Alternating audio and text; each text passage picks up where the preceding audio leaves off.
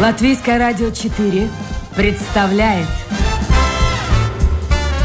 Александр Алексеев авторской программе Александр Студия.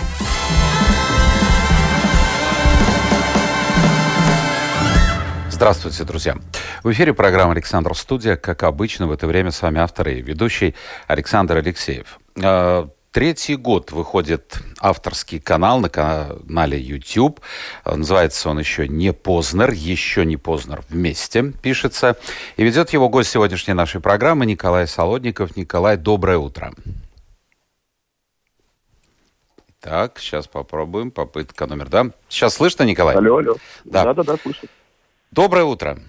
Доброе утро. Скажите, пожалуйста, чисто технический вопрос. Я так понимаю, что каждую неделю в эфир выходит ваша программа. А как же сейчас, живя на три города и на две страны, вам удается делать этот эфир? Вот я вчера, например, слушал э, ваши, ваших коллег, знакомых рассказ о поэтах Серебряного века. Я понимаю, что он был записан буквально совсем недавно. Как все это происходит?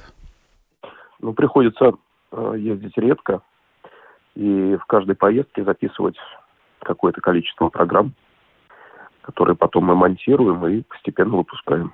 То есть отсюда из Риги вы едете в Москву или в Питер и там э, делаете запись? Да, да, безусловно. А каково жить на две страны? Прекрасно. Нет, понимаю, прекрасно, э, но тем не менее, как это чисто технически происходит? Ну, как технически, э, когда не было пандемии, то дорога из Латвии в Россию занимает э, меньше времени, чем дорога из Павловска в центр Петербурга. А во время пандемии, ну, да, чуть больше времени это занимает. Э, летать сложнее, но открытые э, с определенными ограничениями автомобильные дороги, пешеходная часть. Прививку сделали? Да, безусловно. Э, какую, если не секрет? Э, спутник. Кстати, а в России я читал достаточно много людей, негативно относящихся э, к спутнику, а в Латвии достаточно много людей, которые как раз хотят привиться спутником. Чем бы вы это объяснили? Среди моих знакомых в России мало людей, которые негативно относятся к прививкам, э, к любой вакцине из тех, что в России доступны. Мои знакомые, наоборот, с огромным желанием и при первой возможности это делают. В Латвии, я думаю, что люди, так как до сих пор любая вакцина, европейская или российская, труднодоступна, я думаю, что просто это связано с тем, что люди э, хотели бы привиться э, любой вакциной. Российской или европейской. Главное сделать эту прививку. Мне кажется, это очень важно. Но это вам кажется важно если говорить э, с людьми, и не только в Латвии, кстати, во многих европейских странах очень много негативного отношения к одной, к другой прививке, потому что, мне кажется, и медики, и врачи, в общем-то, до конца не поняли, для какой категории какая прививка. Так что здесь не все так просто. Но давайте мы поговорим о вашем наиболее известном проекте. У вас огромное число подписчиков, почти полмиллиона и 40 миллионов просмотров, насколько я понимаю. А когда вы создавали эту программу? Э, ну, для тех, кто не знает, в двух словах о программе, и потом продолжим разговор. Э, ну, о программе что? Что я могу сказать? Это цикл больших э, разговоров, бесед, которые выходят каждую неделю. На YouTube-канале еще не поздно. Люди, с которыми я разговариваю, для меня являются своеобразными ориентирами в области искусства, культуры, Э, общественной жизни какой-то. Я стараюсь, э, не знаю, создать портрет, который достоин каждого из этих героев, хоть в какой-то степени, потому что думаю, что мои э, средства довольно-таки скромны по сравнению с масштабом дарования этих людей. Вот. Ну, как могу, так я, собственно, это и делаю. Ну, делаете успешно, судя по этим цифрам не знаю, не мне судить, я, я сужу как, как, как зритель, как еще один зритель. Какие-то выпуски мне нравятся больше, какие-то меньше. Где-то получилось, где-то не очень. А реакция зрителей такая, какая есть. А когда вы перешли вот к этому шоу, а, было ли у вас ощущение какой-то боязни? Потому что все-таки это, я бы сказал, программа для высокоинтеллектуальной аудитории. Это, не буду называть э, тех, кто работает примерно в этом же жанре, в жанре интервью, портрета. Эм, ну, там, в общем-то, планочка немножко пониже, для более широкой аудитории. Не было ощущения, что очень узкий круг э, зрителей и слушателей, кстати, тех же подкастов будет? По поводу подкастов мне довольно сложно сказать. Я не слежу за цифрами э, подкастов наших э, с точки зрения э, интеллектуальной подготовленности, но я бы так не оценивал высоко свои способности и свои возможности. Я не наберусь смелости назвать себя интеллектуалом. Я просто человек, интересующийся русской и европейской культурой. Люблю ее настолько, насколько это возможно стараюсь ее понять. И думаю, что это просто процесс понимания, это путь понимания э, и переживания искусства. Вот я постарался перенести в публичное пространство, потому что думаю, что еще какое-то количество людей э, примерно так же переживают и любят искусство и культуру. Европейскую, русскую. А по поводу востребованности, э, честно говоря, меня это совершенно не волнует. Я делаю это в первую очередь для себя, для э, для таких же, как я, похожих на меня. Вот. А сколько нас? Ну, в конечном счете, человек глубоко одинокое существо. Он рождается один и умирает один. А аудитории, цифры, это меня это совершенно не волнует. Я не журналист, э, мне это совершенно не важно. Вы, кстати, не раз повторяли в своих интервью, что вы принципиально не считаете себя журналистом. Тогда кто же вы? Потому что работаете вы, ну, как журналист. Ну, сложно сказать. Нет этих, к сожалению, может быть, или к счастью, рамок сейчас, что человек, который появляется в публичном пространстве и разговаривает с другим человеком, сразу должен э, повесить на себя ярлык журналиста. Я, если определить себя с точки зрения профессии, то, безусловно, я считаю себя библиотекарем, человеком книжным. Книжки – это, наверное, единственное, что меня по-настоящему интересует – в самых разных проявлениях, от чтения до, до переживания содержания. Э, наверное, да, скорее, скорее это, это такая публичная библиотечная работа, может быть, в каком-то новом, новом ее проявлении. Я не журналист, потому что я не имею специального образования, я не руководствуюсь какими-то стандартными, стандартами этой профессии, э, там, высоко поднятыми планками этой профессии. Есть люди куда более заслуженные, достойные э, в журналистской среде, которые э, могут себя называть этим, э, этим словом, этим понятием. Моя же работа совершенно не имеет к этому никакого отношения. Я не слежу за повесткой дня. Она, по крайней мере, не является для меня определяющей. Я не думаю, еще раз говоря, о той аудитории, которая нас смотрит. Вот, поэтому... Ну, мне кажется, ничего, лукавите, ничего. Николай. Ну, не может быть, чтобы человек делал дело, которое ему нравится по душе, и не знал, есть ли вот с той стороны экрана, э, с той стороны того же подкаста кто-то, кто слушает. Вот мне кажется, здесь лукавите. Да, безусловно, нет? нет, я знаю, что я знаю, что люди смотрят, и мне это чрезвычайно приятно. Просто при выборе гостей или при ведении беседы я совершенно не думаю о зрителе. Я э, не думаю о том, как увеличить свою аудиторию там, до бесконечности, или о том, что какая будет реакция на того или иного гостя. Вот мне это совершенно безразлично. Я говорю это совершенно искренне. Хорошо, поверим.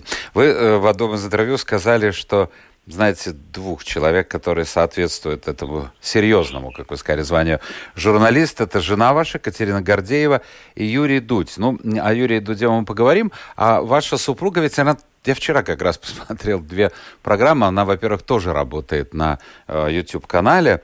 И э, примерно в том же жанре. Тогда в чем же ваше отличие? Ну, зрителю виднее. Мы люди очень разные с э, Катей. Очень разные. Ну, как вам кажется самому? Я смотрел интервью ну, с Федором Бондарчуком и с э, женой Соловьева Татьяной Друбич ну, мы разные. Если вы видели э, какие-то мои программы, вы вот посмотрели программы Кати, я думаю, что для вас тоже очевидно, что это немножко разные жанры. Единственное, что нас объединяет, это то, что в кадре находится, как правило, два человека, Хотя в моем случае часто бывает, что в кадре находится все-таки даже один человек-герой, а я постепенно, но все чаще и чаще стараюсь уходить за кадр. Mm-hmm. А с точки зрения там ведения беседы, составления бес... там, этих вопросов, э, монтажа, э, целеполагания какого-то там и так далее, это разные программы очень. Вы немножко поработали на телевидении, но в одном из интервью сказали, что а, вам кажется, что именно YouTube и социальные сети, за ними будущее. А, ну, многие не согласятся все-таки и в России, и в Латвии. Масса людей, которые получают информацию именно из телевизора, смотрят телевизионные программы. Так, а в чем вопрос? А вопрос в том, действительно мы хороним или вы хороните телевидение? Ну, телевидение, вы знаете, я не знаю, я, я, я не, я, я, как сказать, телевидение находится за рамками э, моего жизненного пространства и моей жизненной среды. Я не смотрел телевидение уже, ну, телевизор как телевидение, ну, лет, наверное, не знаю, лет 10, наверное. Просто я не включал. А с чем это раз. связано? Ну, а, нет, хотя я, я вру, я в гостинице включаю иногда э, телевизор. Вот. А дома я этого не делал уже вот лет 10. Ну, мне это не интересно совершенно. Я... Это скучно довольно-таки. Нет, но есть э, телеканалы, которые такие узкоформатные, профильные, там, каналы о путешествиях, каналы о там, спортивные каналы, детские каналы. Да, наверное, у этого телевидения есть будущее. А вот таких больших государственных каналах, которые вмещают в себя все, и новости, и развлечения, и сериалы, и так далее, мне кажется, будущего никакого нет. Оно уже все в прошлом. Сериалы люди смотрят на специальных платформах. Кино, да, тоже. Хотя, конечно, я тоже преувеличиваю, потому что огромное количество людей в Латвии, в России по-прежнему смотрят программное телевидение и э, благодаря ему там составляют свою картину мира. Но еще раз говорю, это все находится уже за рамками моего жизненного пространства, поэтому говорить об этом трезво и адекватно я не могу. А если бы вас сегодня предложили работу, пригласили на какой-нибудь очень известный, ну, скажем, федеральный канал, вы согласились бы?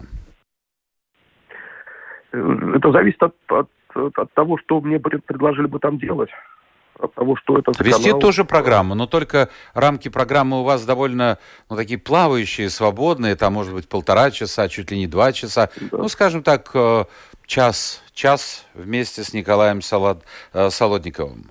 Согласились бы? Я не знаю, это зависит от того, кто будет делать это предложение, что это за телеканал, какой формат содержание. Я думаю, что это должен быть предметный разговор, сказать, что я вот заведомо бы отказался от э, такого предложения, я тоже не могу. Нет. Почему, почему нет? Не знаю. А что с проектами «Диалоги» и «Открытая политика»? Там были какие-то проблемы? Нет, «Открытая политика» такого у нас не было. Э, «Открытая библиотека», извините, «Открытая библиотека», да-да-да. А вы же там в общем-то, были какие-то наезды правоохранительных органов. Это было лет, наверное, пять, где-то в 2016 ну, году. было, да, довольно, это, довольно давно. И та история Что сейчас год, с этими проектами? Благополучно закончилась. Ну, во время пандемии мы их э, приостановили, потому что э, были ограничения, связанные с массовыми мероприятиями в России. Вот, сейчас потихонечку ограничения снимаются, и, скорее всего, мы возобновим их, может быть, в какой-то там ближайшей перспективе. Но это очень похоже на то, что вы делаете на Ютьюбе. Нет, совсем не похоже. Так. Э, в YouTube это все-таки э, это формат, это программа, которая изначально придумывалась для существования в онлайн таком режиме. Да, это, это вот история для онлайн. А диалоги – это вещь, которая делалась исключительно для, для живой аудитории, для людей, которые приходили на эти встречи. Это совершенно разная химия совершенно разные. Но это тоже разговор с каким-то собеседником, с каким-то гостем. Ну, это скорее разговор других людей. Я в этих разговорах участвовал меньше, там, в качестве модератора просто. Вот, поэтому это разные совершенно истории. Николай, вы застали такие программы, я помню в детстве, эм, по первому, кажется, каналу, а тогда было всего два, э, центральное телевидение называлось, э, были такие встречи в студии Останкина. Туда приходили писатели, да, да, поэты. Хотел, конечно. Вот, вот это примерно в таком жанре? Ну, диалоги, может быть, да, что-то похожее, да. Да, наверное. Понятно. Скажите, пожалуйста, а в вашей биографии все логично, все ясно, кроме одной строчки. А, вы гуманитарий. а почему и что привело вас в Санкт-Петербургский кадетский ракетно-артиллерийский корпус? Ну, это семейные обстоятельства просто. Я рос в маленьком провинциальном городе. Вот. И это, были, это была середина 90-х, довольно э, тяжелые были условия для жизни. И каждая семья выкручивалась так, как э, могла. Вот мои семейные обстоятельства сложились так, что я после там, 8 или 9 класса э, постарался поступить в, э, в Санкт-Петербург, в кадетский корпус. Вот. у меня это получилось, я с большой любовью и радостью вспоминаю время учебы там. Закончили? Нет, я не доучился три месяца, потому что не хотел продолжать во- военную карьеру, не хотел идти в военное учебное заведение высшее. Вот, поэтому незадолго до окончания забрал документы и пошел в гражданский вуз. Угу. То есть э, диплома о том, что вы закончили этот э, кадетский... Кадетский корпус. Да, нет, нет такого диплома. Хорошо, скажите, пожалуйста, вот у вас э, в программе очень часто повторяется один и тот же прием. Кстати, это очень хороший прием. Вы, встречаясь с тем или иным человеком, задаете ему, ну, не задаете, а, скажем так, просите описать его... Э, тех или иных людей, с кем они встречались в жизни, как они их оценивают, и, в общем-то, как человека и как э, писателя, композитора, художника. Давайте мы вот так сыграем с вами в эту же вашу придуманную вами игру, если не возражаете, и начнем с того же Юрия Дудя. Вы его назвали одним из двух, ну, действительно профессиональных журналистов. Наверняка есть люди, которые придерживаются другой точки зрения. Сергей, э, я не думаю, что сам он до конца понимает э, заряд этой энергии, какой он, каким качеством он обладает, положительным или отрицательным, созидающим или разрушительным. Но это огромная энергия, которая, мне кажется, со временем э, Юры будет направляться в какое-то русло, которое, наверное, будет ему все-таки казаться таким как бы созидающим.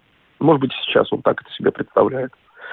Э, мне кажется, что Юра тот тип человека, э, какого-то русского такого таланта, когда говорят, что Бог живет там, где он хочет, вот, вот человек, э, который в хорошем смысле слова, наверное, перевернул представление о отечественной журналистике за последние годы. Вот берется, как бы вырастает из ниоткуда, да, он не производный от каких-то там Э, богатых заслуженных семей, там, московских или петербургских. Это такой простой э, русский парень, который исключительно только благодаря своему дарованию, старанию, своему, своей работе э, смог достичь, те, достичь тех как бы, успехов, которые мы сегодня все наблюдаем. Вот. Мне кажется, что у него впереди какое-то довольно большое будущее. Может быть, оно совсем не такое, как нам представляется сегодня. Ну, он сейчас пробует себя в документалистике. Я посмотрел его два фильма, вернее, один фильм о сталинских репрессиях, э, о лагерях. Честно говоря, я посмотрел минут 10, я не хотел возвращаться к этой теме. Возможно, для молодежи, которая сегодня в России очень мало знает об этих событиях, э, возможно, это будет интересно. Но мне очень понравился фильм, э, когда они взяли, если вы видели, молодого парня, шофера, который за пределы своей провинции, в общем-то, и не выезжал, э, и отправили его в путешествие, небольшое, правда, путешествие по Европе. И вот как происходит совершенно вот реакция, как человек начинает понимать, что его, ну, просто, грубо говоря, э, федеральные каналы обманывают о том, что Европа умирает, о том, что она загнивает, а он видит и оказывается, боже мой, здесь живут такие же люди с такими же проблемами, ну, живут, может быть, лучше немножко, э, чем он. Но, с другой стороны, вот если говорить о Дуде, то меня смущает, но это взгляд из Риги, э, обилие Возможно, он работает в большей степени на молодую аудиторию. Обилие людей, имена которых мне ничего не говорят. Это э, стендаперы и да и представители других профессий. Э, это незнакомые мне имена. Но еще одно. Очень много, вы знаете, нецензурной лексики. Меня как-то это коробит.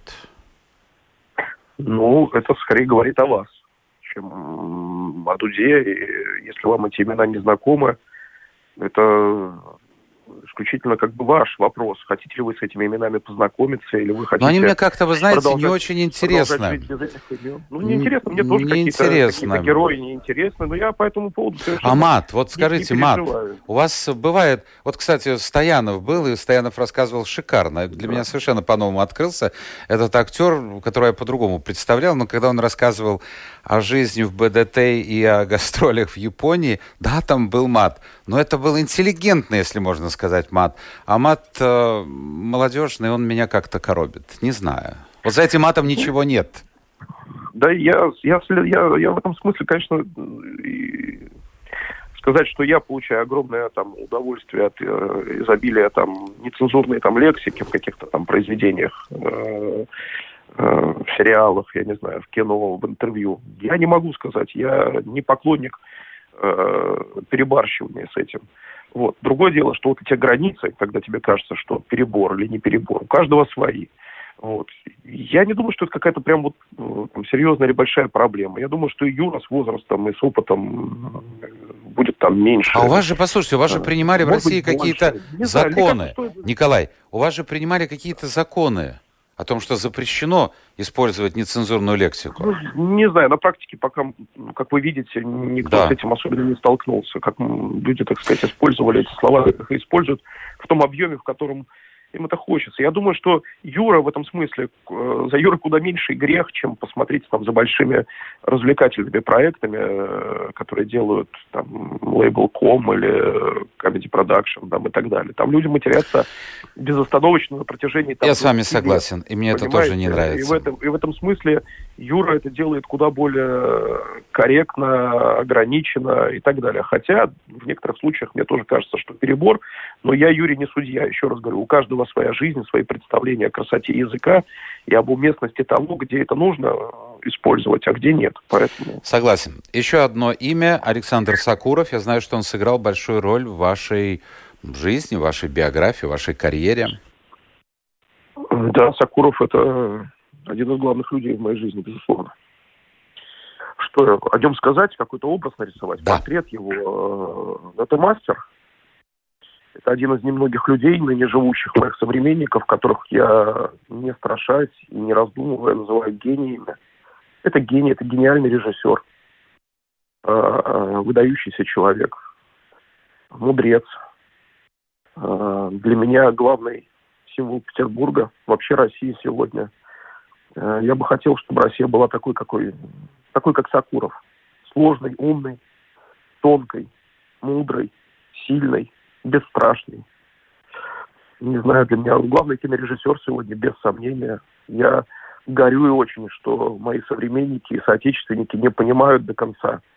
Или, по крайней мере, слишком мало людей понимает, как мне кажется, что они живут в одно время с э, абсолютно выдающимся человеком человеком, который сегодня снимает такое кино, которое не снимает никто в мире и даже близко не приближается к его мастерству.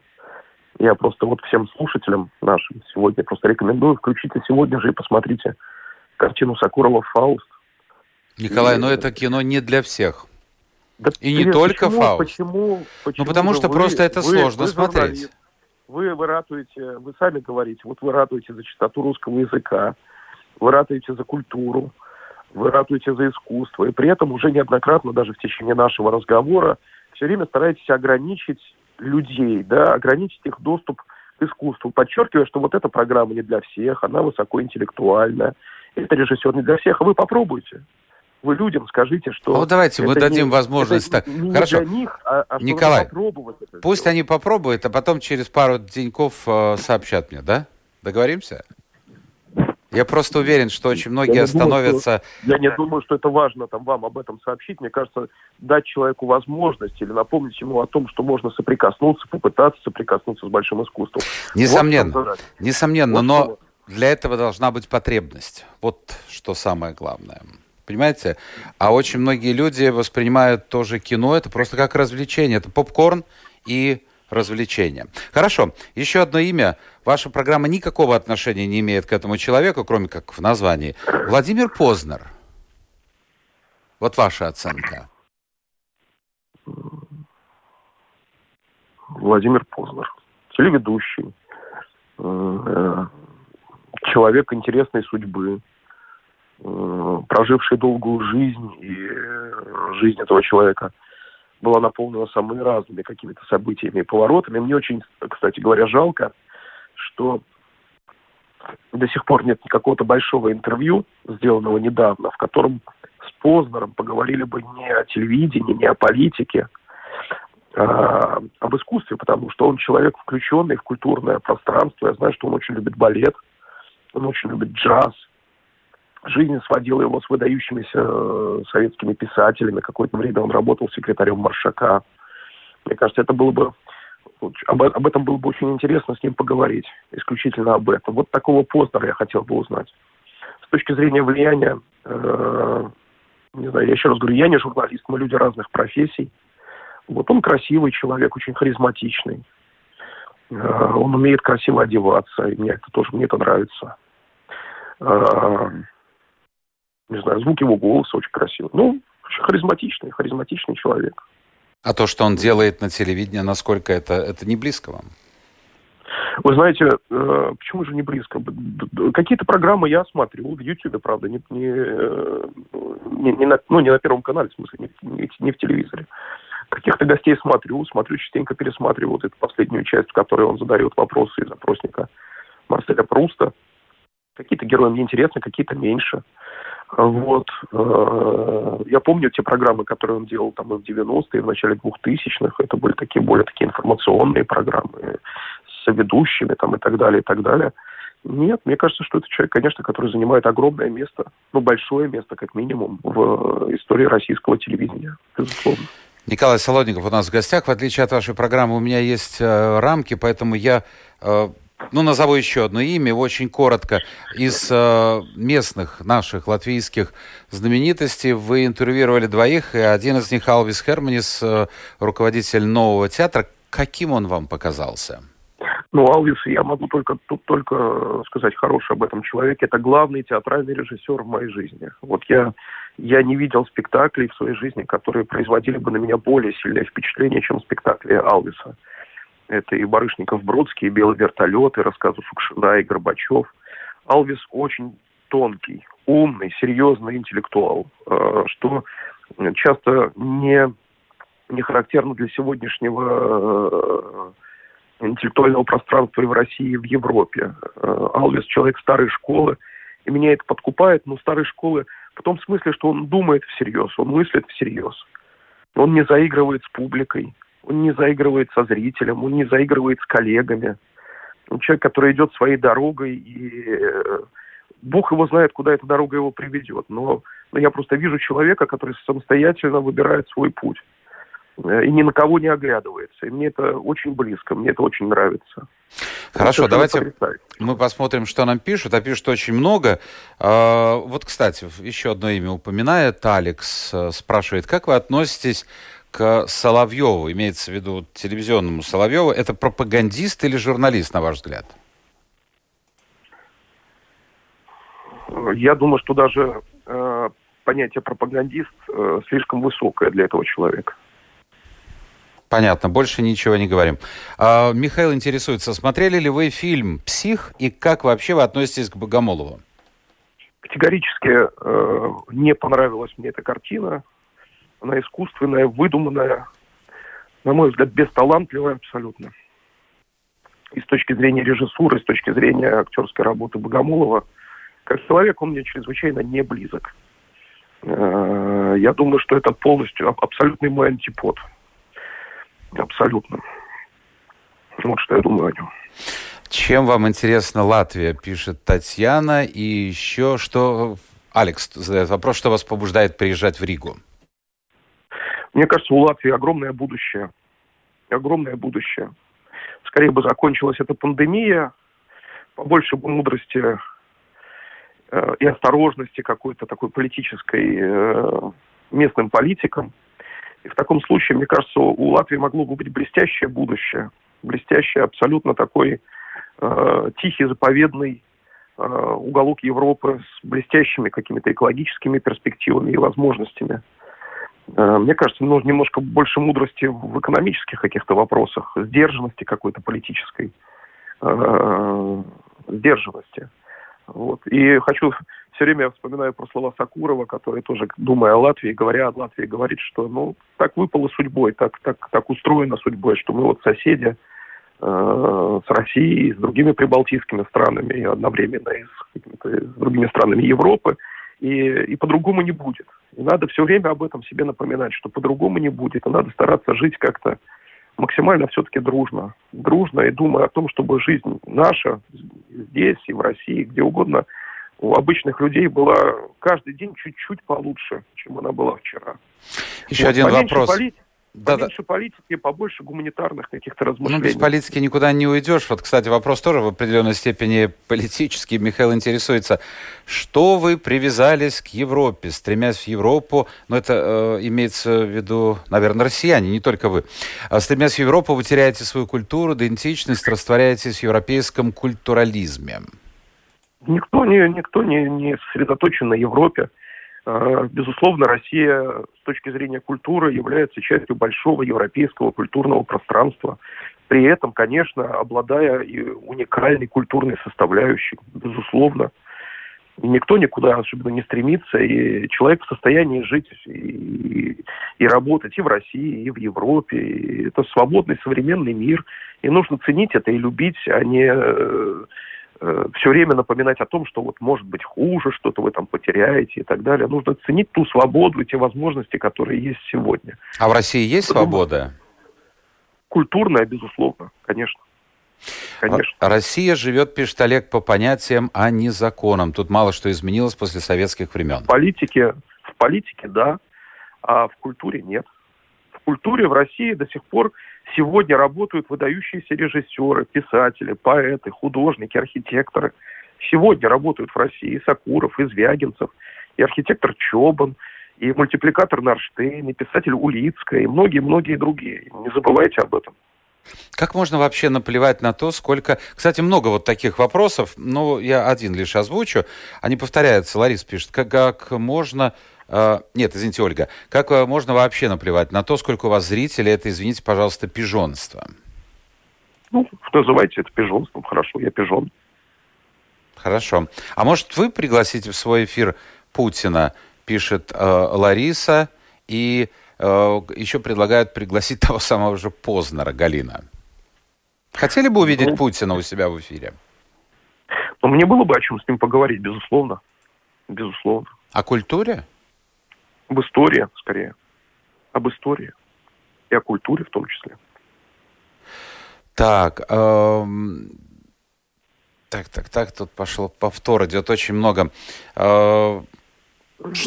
Про Дудя, ну вот Дудя, видите, с вами не согласен, пишет человек это ну, не буду обижать Дудя, у каждого свой взгляд, э, и, и, и это не столь важно. Э, вот, кстати, под... и есть кто против вашего канала, это нормально. И есть кто за. Вот э, Солодников хорош, являясь его подписчиком, расширяя кругозор, вот это пишет Михаил.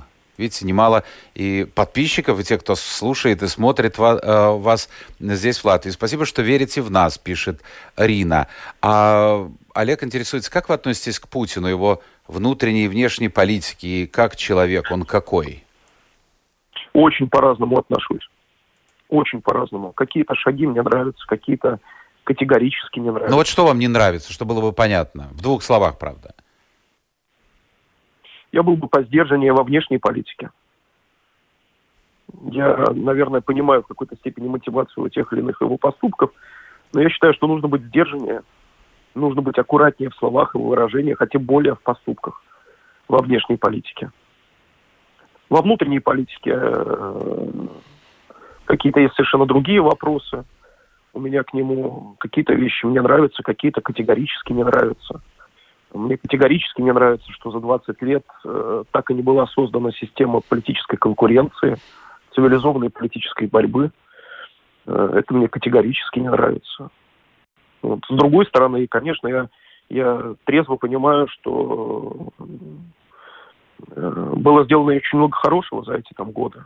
И глупо, и преступно было бы там это отрицать и мазать все черной краской. Это нельзя, это ни к чему хорошему не приведет. Очень по-разному. Он как сложный масштабный политик, конечно, вмещает в себя огромное количество минусов, ну и какое-то количество плюсов, безусловно. Там, там, он, он очень сложная фигура, безусловно. А если была бы возможность фигура. сейчас голосовать за э, Путина или, скажем, с другой стороны, того же Навального? Ну, я бы проголосовал за Путина. А если бы вы меня спросили, э, проголосовал ли бы я за Путина или за Медведева, то я бы проголосовал за Медведева. А что с ним? Где он? Его не видно, не Медведев, слышно? ну, он, вот сейчас он немножко, так сказать, в стороне от публичной политической деятельности, но я, я все-таки надеюсь, что у него есть какое-то политическое будущее. Мне кажется, что он человек другой формации, другой политической формации, другого языка, немножко другого, там сказать, видения там, и так далее. Вот. В этом смысле напомню, что даже в рамках там или э, в границах коммунистической партии во времена СССР там в какой-то момент возникла фигура Михаила Сергеевича Горбачева который тоже был руководителем да, единственной партии в стране. Почему такое отношение вот. в России к Горбачеву? Ну, разные отношения. Ну, в основном негативное. Билеты, билет, билет на спектакль Алвиса Херманиса «Горбачев» в Театре нации вы купить сейчас не сможете. Там, по-моему, продано все на год вперед. Вот такое отношение. Спасибо, что верите в нас, пишет Рина. Это касается вашего, скажем так, прогноза а, вместе с Акуровым о будущем Латвии. Посмотрим, поживем, увидим. Насколько вы серьезно собираетесь оставаться здесь, в Латвии, или это лишь временный такой шаг? Мне сложно сказать. Мои дети здесь э, ходят в садик, в школу. Э, у них такая налаженная в этом отношении жизнь. Работа моя вся связана с Россией, безусловно. Вот, поэтому будущее покажет. Я не загадываю, к сожалению. А может быть и к счастью. Не загадываю, не знаю. Не знаю. Николай, у меня последний вопрос. А, у меня один ребенок. Ну, большинство людей имеют одного, да. ну, максимум двоих. У вас да. пятеро детей. Жена да. работает, вы работаете. Как вы справляетесь? Ну, так, с Божьей помощью. И а... с помощью няни. А, все-таки я понял вас. Николай Солодников был гостем программы. Э, очень интересный э, комментарий, который я вижу. Но, но мое время же две минуты назад тому закончилось. У нас строгие правила из-за ковида. Я продолжил с вами разговор, но, к сожалению, вынужден сказать вам спасибо, пожелать творческих успехов. Я не хочу говорить, э, не хочу, чтобы это вы восприняли как комплимент, но честно скажу, я очень внимательно слежу за теми людьми, которые работают в жанре интервью, и просто гуляючи по улице или едучи на работу, скажем, в прошлом году я, наверное, 40 программ прослушал того же э, Познера и многое для себя по-новому открыл. А сейчас в последнее время слушаю ваши программы, и мне действительно нравится. Мне действительно нравится. Но, но я остаюсь на своем мнении, при своем мнении. Все-таки это не для всех. Успехов вам и здоровья вашей семье. Спасибо. Всего доброго. Это была, друзья, программа Александр Студия. У нас сегодня был в гостях Николай Солодников. Спасибо всем тем, кто был вместе с нами. Завтра новый день, новый эфир, нового гостя. Пока.